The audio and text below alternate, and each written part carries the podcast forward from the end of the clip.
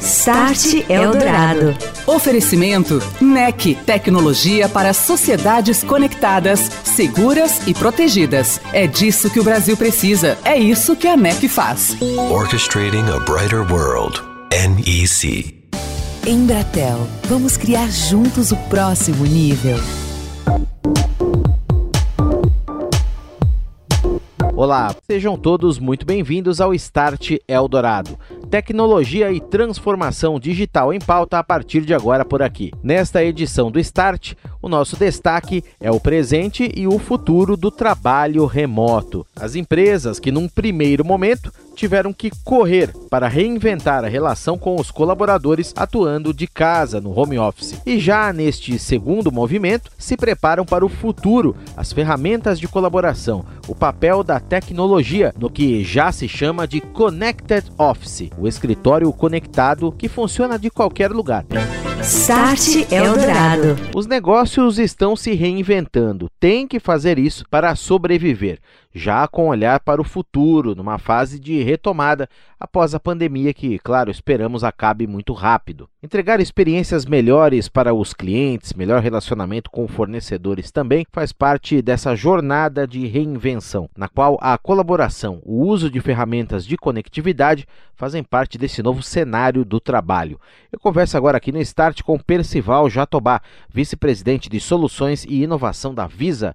Tudo bem, Percival? Boa noite para você. Seja muito bem-vindo aqui. Boa noite, Daniel. Um prazer falar com você e muito obrigado pelo convite. Muito obrigado. Percival, você já falou em novo digital. Diz, inclusive, que prefere esse termo em vez do novo normal. O que, que seria esse novo digital e o que, que isso tem a ver com o novo cenário do trabalho? mais conectado, longe dos escritórios, mais colaborativo, inclusive tendências que vão ganhar força daqui para frente. O, o, novo digital é uma, uma expressão que a gente leva em consideração porque ela traz vários componentes. Ela traz não só a parte tecnológica, que é de fundamental importância, mas acima da parte tecnológica, você tem também o ser humano. O ser humano que vai utilizar a tecnologia. Né? Esse, talvez, é, é, é, o mais importante de todos, né?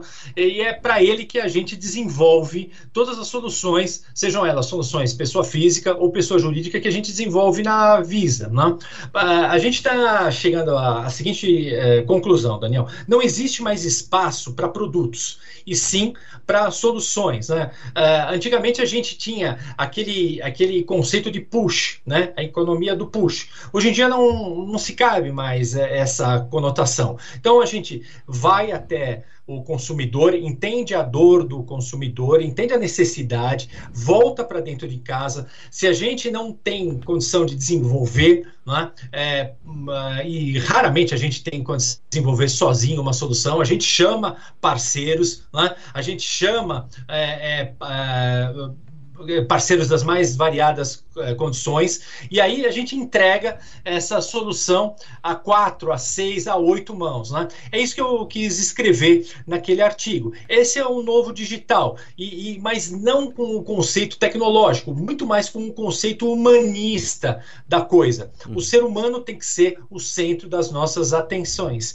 e não a tecnologia. E como é que a Visa, diante desse cenário que você está descrevendo, Percival, vê essa realidade do trabalho trabalho colaborativo, que deve ser o grande caminho para o futuro daqui para frente? Excelente pergunta, Daniel. Há quatro anos atrás, a, a gente tomou uma decisão que foi, para mim, icônica. A gente começou a olhar é, e, e perceber que o mercado realmente tinha que ter uma outra abordagem e é totalmente colaboracionista. Nós uh, abrimos o nosso sistema, né, é, chamado VisaNet, é o maior sistema de processamento de transações global, é, e esse sistema ele começou a ser compartilhado através de APIs. Para simplificar, é conectar o mundo através né, de pequenas frações aí é de é, programa. Muito bem. Quando a gente vai para uma economia de APIs, né, outro ponto que a gente resolveu dar, outro passo que a gente resolveu dar, foi conectar o mundo através de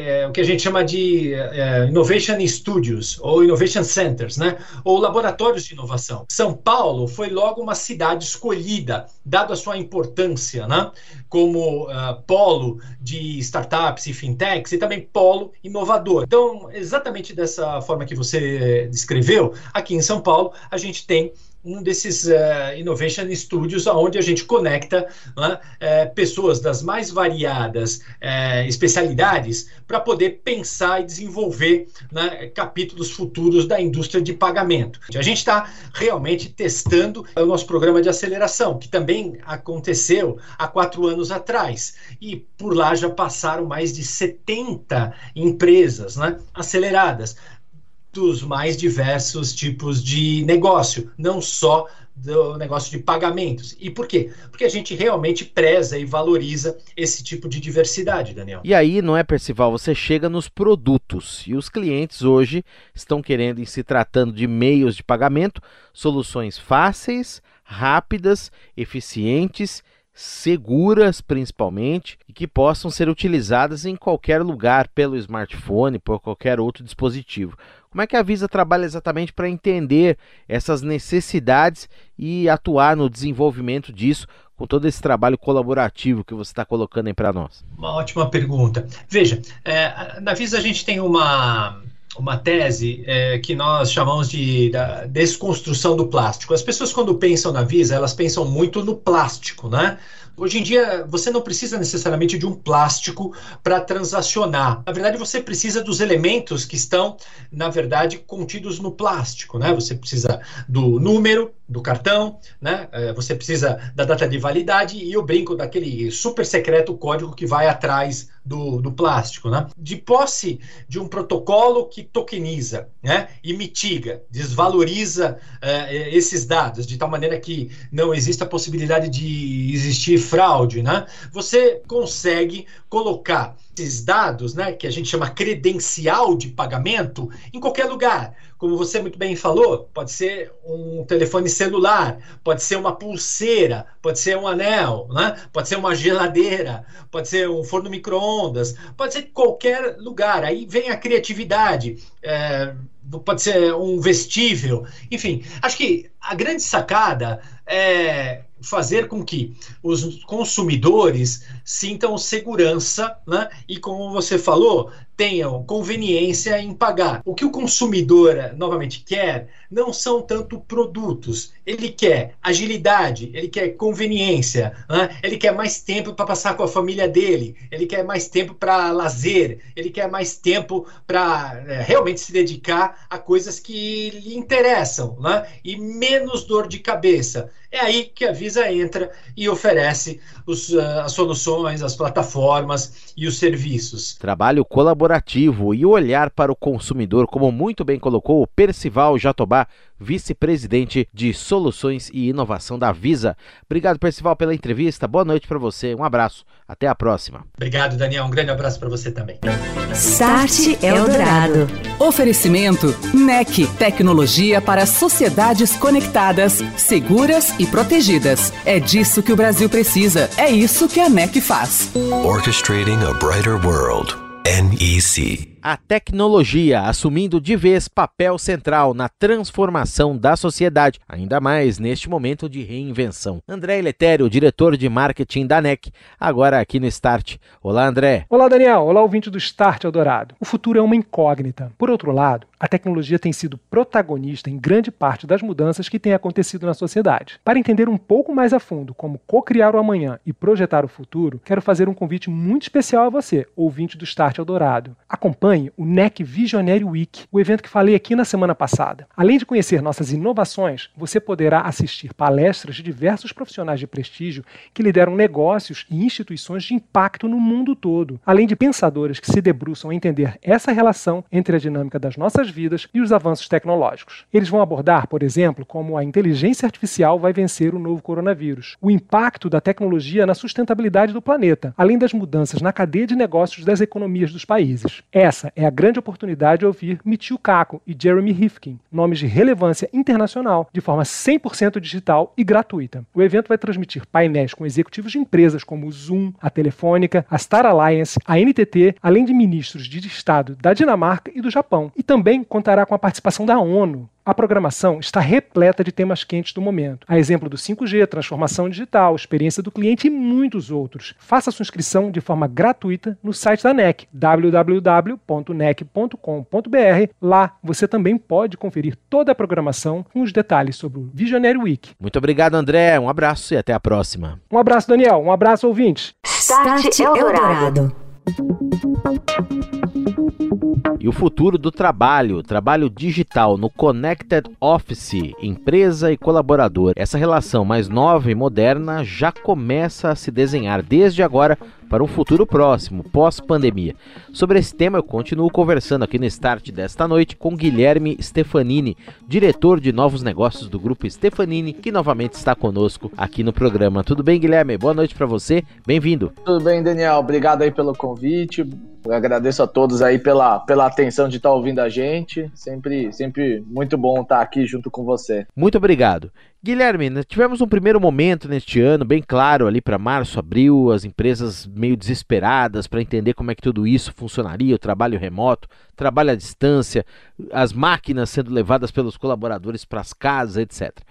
Já vamos falar de uma visão de futuro, uma retomada que já se planeja com a consolidação desse modelo que acabou dando certo em muitos casos. Né? Muitas pessoas acabaram se adaptando, as empresas também acabaram se adaptando e ganhando em produtividade. Como é que você tem visto esse movimento neste momento, Guilherme? Esse modelo, na sua visão, vai mesmo se consolidar? Eu acho que as empresas fizeram uma primeira mudança abrupta e agora eu acho que elas têm se organizado e planejado. Acho que foi interessante nesse período ver o que não funcionou, o que funcionou bem, o que funcionou mais ou menos, para você usar a tecnologia a favor do seu modelo de negócio, né? Eu acho que é do seu modelo de operação, das suas conexões ah, ah, pessoais aqui, eu acho que é, é importante, né? Conexões entre, entre, as pessoas das empresas, ah, do trabalho. Quando, e quando a gente olha isso, pelo menos o que a gente vem fazendo é entender os tipos de trabalho que vão fazem mais sentido você permanecer remoto, acho que isso é super importante, porque tem questões de trabalho que são muito coletivas ou você precisa de trabalhos muito mais interativos, então isso naturalmente obriga um pouco mais ali, às vezes, as pessoas a terem alguma rotina de encontro. Uh, o segundo passo que eu acho que é importante é entender as ferramentas certas. Então, pô, se eu faço um trabalho, por exemplo, que a gente faz um trabalho de criação, de design, uh, de, de desenho de serviços, esse tipo de coisa, como é que eu opero isso com a tecnologia remota? Então, você começa a achar as plataformas corretas para operar, começa a trazer algumas contas para que você tenha o conteúdo dentro de casa, a segurança da informação, né? Porque por mais que esteja operando todo mundo em casa, agora cada vez mais você tem um, um, um risco de segurança da informação vazar e a gente sabe que isso é muito danoso à imagem das empresas, as, muitas vezes a reputação dela com os consumidores. Então, esse é um, um, um item super importante para se preparar em termos não só de como a empresa opera e qual a ferramenta correta, mas se ela é segura para você conseguir operar de uma uhum. maneira que você não traga risco a, aos negócios, né? Como é que vem sendo o trabalho da Stefanini em ajudar os clientes nesse processo de transição para esse novo modelo de trabalho e o uso dessas ferramentas de colaboração? Quando a gente fala de ferramenta de colaboração, vem à mente Microsoft Teams, o Zoom, Google Meet, mas temos muitas outras, não é, Guilherme? Inclusive proprietárias da própria Stefanini. Como que vem sendo isso? É, a gente trabalha muito com o ecossistema de uma maneira positiva, seja soluções proprietárias do grupo em outras empresas, ou sejam soluções de terceiro. Então, por exemplo, a gente tem trabalhado mais próximo aí com algumas ferramentas de colaboração, às vezes uh, do Google, uh, do Facebook como Workplace, que ajuda a manter a comunicação é, da Microsoft, como o Teams, né, que é uma ferramenta aqui. Então a gente tem usado para trabalhar com os clientes. E outra coisa que a gente tem feito também é muito do uso de tecnologia para evitar um, um, trabalho automatizar trabalhos que antes talvez eram mais presenciais e agora com a tecnologia você pode automatizar. Então, seja para tirar dúvida de colaboradores de, de sobre a empresa, seja para atuar em pedidos de ajuda, é, você usar a tecnologia, por exemplo, para prevenir um, um, computador de quebrar, que agora remoto você não tem tanta facilidade de troca. Então a gente tem usado várias séries de tecnologias que a gente tem dentro do nosso ecossistema para suportar o home office vai, dos nossos clientes ou esse connected office ou esse híbrido, esse modelo híbrido que tem se apresentado mais para tanto. Então acho que uh, a gente tem trabalhado muito de como é que a gente usa, muitas vezes você tem que ter uma rotina muito mais proativa ou uma disponibilidade muito diferente do que você já tinha antes e como é que a gente pode usar tecnologia para isso, né? Então, como você tem aqui o uso de analytics para prever ruptura, dar problema na máquina, fazer um atendimento proativo, como também IA para um funcionário que agora trabalha talvez de madrugada, que é o horário que ele funciona melhor, ele ter um time todo ali à disposição, ou pelo menos boa parte dos serviços disponíveis para ele se ele precisar é, se conectar com a empresa, tirar itens mais dúvida, mais básicos de, de dúvida, esse tipo de coisa. No primeiro bloco, Guilherme, nós ouvimos o Percival Jatobá da Visa, que ele falou exatamente isso, os ecossistemas envolvendo essa abordagem colaboracionista, oito mãos às vezes, muitas pessoas criando coisas para resolver de vez as dores, demandas do mercado, dos clientes, e é fundamental isso nesse momento que as empresas estão ali dando um passinho atrás do outro, se reinventando também, com suas preocupações financeiras, se inserir nessa nova economia que está se desenhando. Qual é a tua visão exatamente sobre isso, a importância do uso dessas ferramentas nesse contexto de colaboração? Você se torna muito mais aberto a novas ideias, até porque você precisa, né? Porque você você teve uma de certa maneira uma disrupção, uma interrupção de negócio ou no modelo que você fazia as coisas e você não pode ficar parado. Então, acho que naturalmente você abre um leque de estar tá mais abertos à ideia ou romper barreiras. Então, você vê que funciona, que mudou, continua funcionando, então por que fazer não mais isso? E aí eu acho que entre o segundo grande desafio, né, que é depois da barreira cultural ou muitas vezes uh, mental que se tinha dentro das organizações, eu acho que é como você faz isso de uma maneira organizada para dar cada vez mais resultado, né? Uh, e aí, quando você uh, o que você tem diversas maneiras que você pode fazer isso, né? Então, primeiro lado é se conectar mais com o que a gente chama do seu frontline, que são o time que interage mais com clientes, está mais próximo ali do, do chão do, do, dia a dia, do chão de fábrica, né, que a gente fala. Uh, falando, a gente, por exemplo, na Stefanini tem um portal uh, para cada para times darem ideias, para as pessoas darem ideias, desenvolverem ideias de inovação dentro do grupo. Uh, tem funcionado bem, a gente já está rolando agora, rolando global, e aí até acho que digitalmente facilita, porque antes muitas vezes a ideia subia na gestão e às vezes né, na camada média de gestão podia morrer o negócio, não dava a prioridade correta. E aí agora eu acho que usando a tecnologia você consegue dar uma visibilidade muito mais do que tem rolado de ideias na base, como é que você apoia elas, desenvolve, às vezes você tem sinergia entre áreas que acabava morrendo no dia a dia, né? Dia a dia a gente sabe que consome bastante. Então, esse é um negócio super interessante de como tem funcionado e alavancado mais.